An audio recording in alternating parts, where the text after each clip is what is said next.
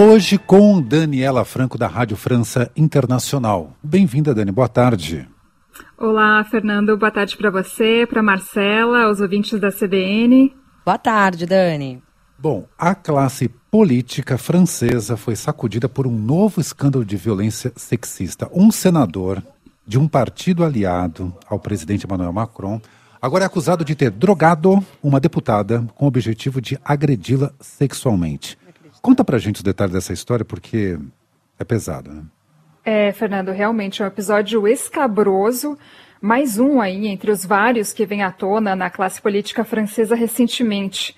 Esse senador se chama Joël Guerriot, ele tem 66 anos, é integrante do partido de centro-direita Horizon, Horizontes em português, que aliás é aliado aí do Partido República em Marcha do presidente francês Emmanuel Macron.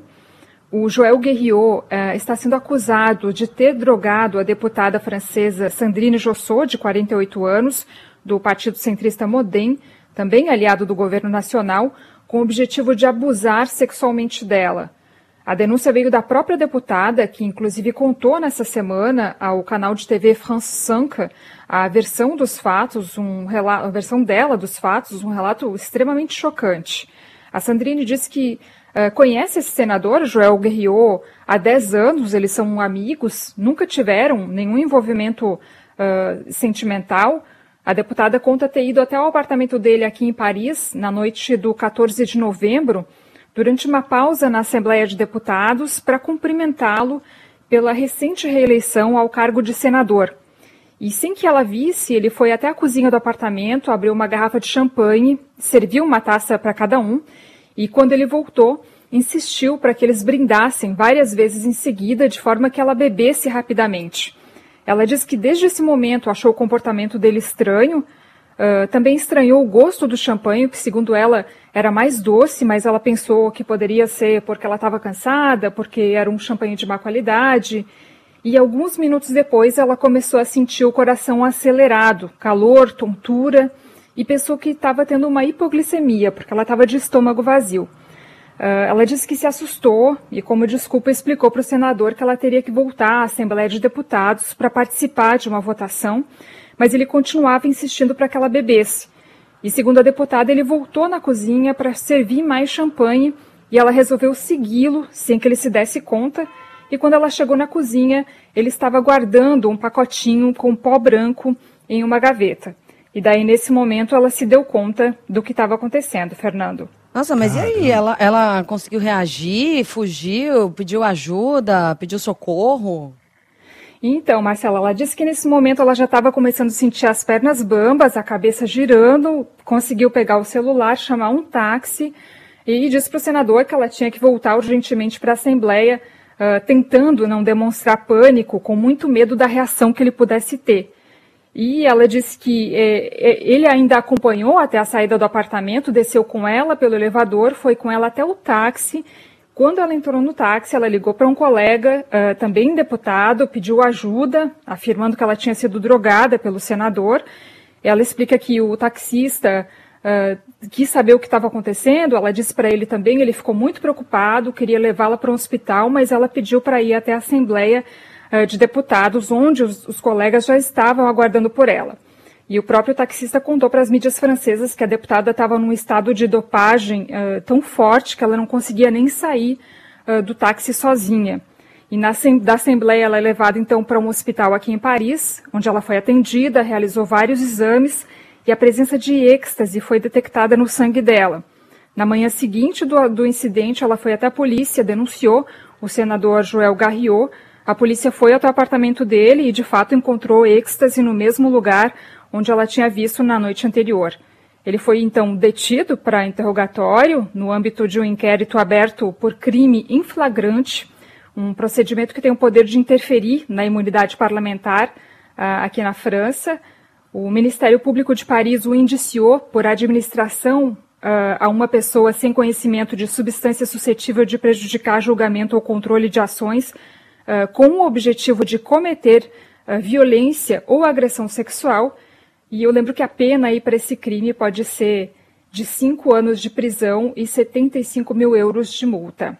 O, Marcela e Fernando. O senador agressor disse o quê? Se manifestou? Ele se manifestou, Fernando, por meio do deputado, por, por meio do, do, advogado dele, uh, que conversou com as mídias francesas nessa semana, uh, apresentou uma versão dos fatos que virou piada nas redes sociais uh, e só piorou ainda mais o escândalo, porque esse advogado afirma que o senador Joel Guerriot reconhece que ele tinha na casa dele substâncias que o advogado classifica de euforizantes.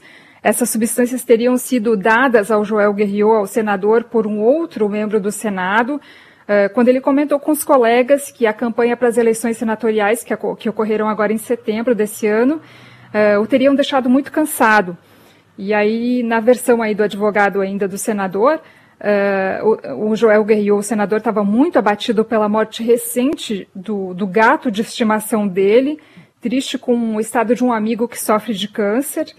Uh, então ele aceitou esse pó branco aí repassado por um colega do Senado francês, uh, sob a alegação que era uma substância para animá-lo, para lhe dar mais energia, mas ele disse que não sabia nem suspeitava em nenhum momento, em nenhum momento que poderia ser uma droga. Ah, não, é melhor, melhor ficar quieto, não? É para dar uma declaração é. dessa.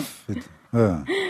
Pois é, então ele disse que ele pretendia ter consumido essa substância na noite anterior aí ao encontro com a deputada Sandrine Josso, Uh, ele disse que colocou uma pequena quantidade desse euforizante, como ele se refere aí ao êxtase, em uma taça de champanhe para ele, mas ele acabou esquecendo uh, dessa taça de champanhe, não, não consumiu a substância, essa taça ficou ali durante toda a noite. No dia seguinte, ele disse que ele não tinha lembrado que tinha colocado a droga dentro da taça e usou o mesmo copo para servir champanhe para a deputada Sandrine Josso quando ela chegou no apartamento dele. Bom, ele foi suspenso do partido, está em vias aí de exclusão, é realmente um, o depoimento dele é absurdo, né?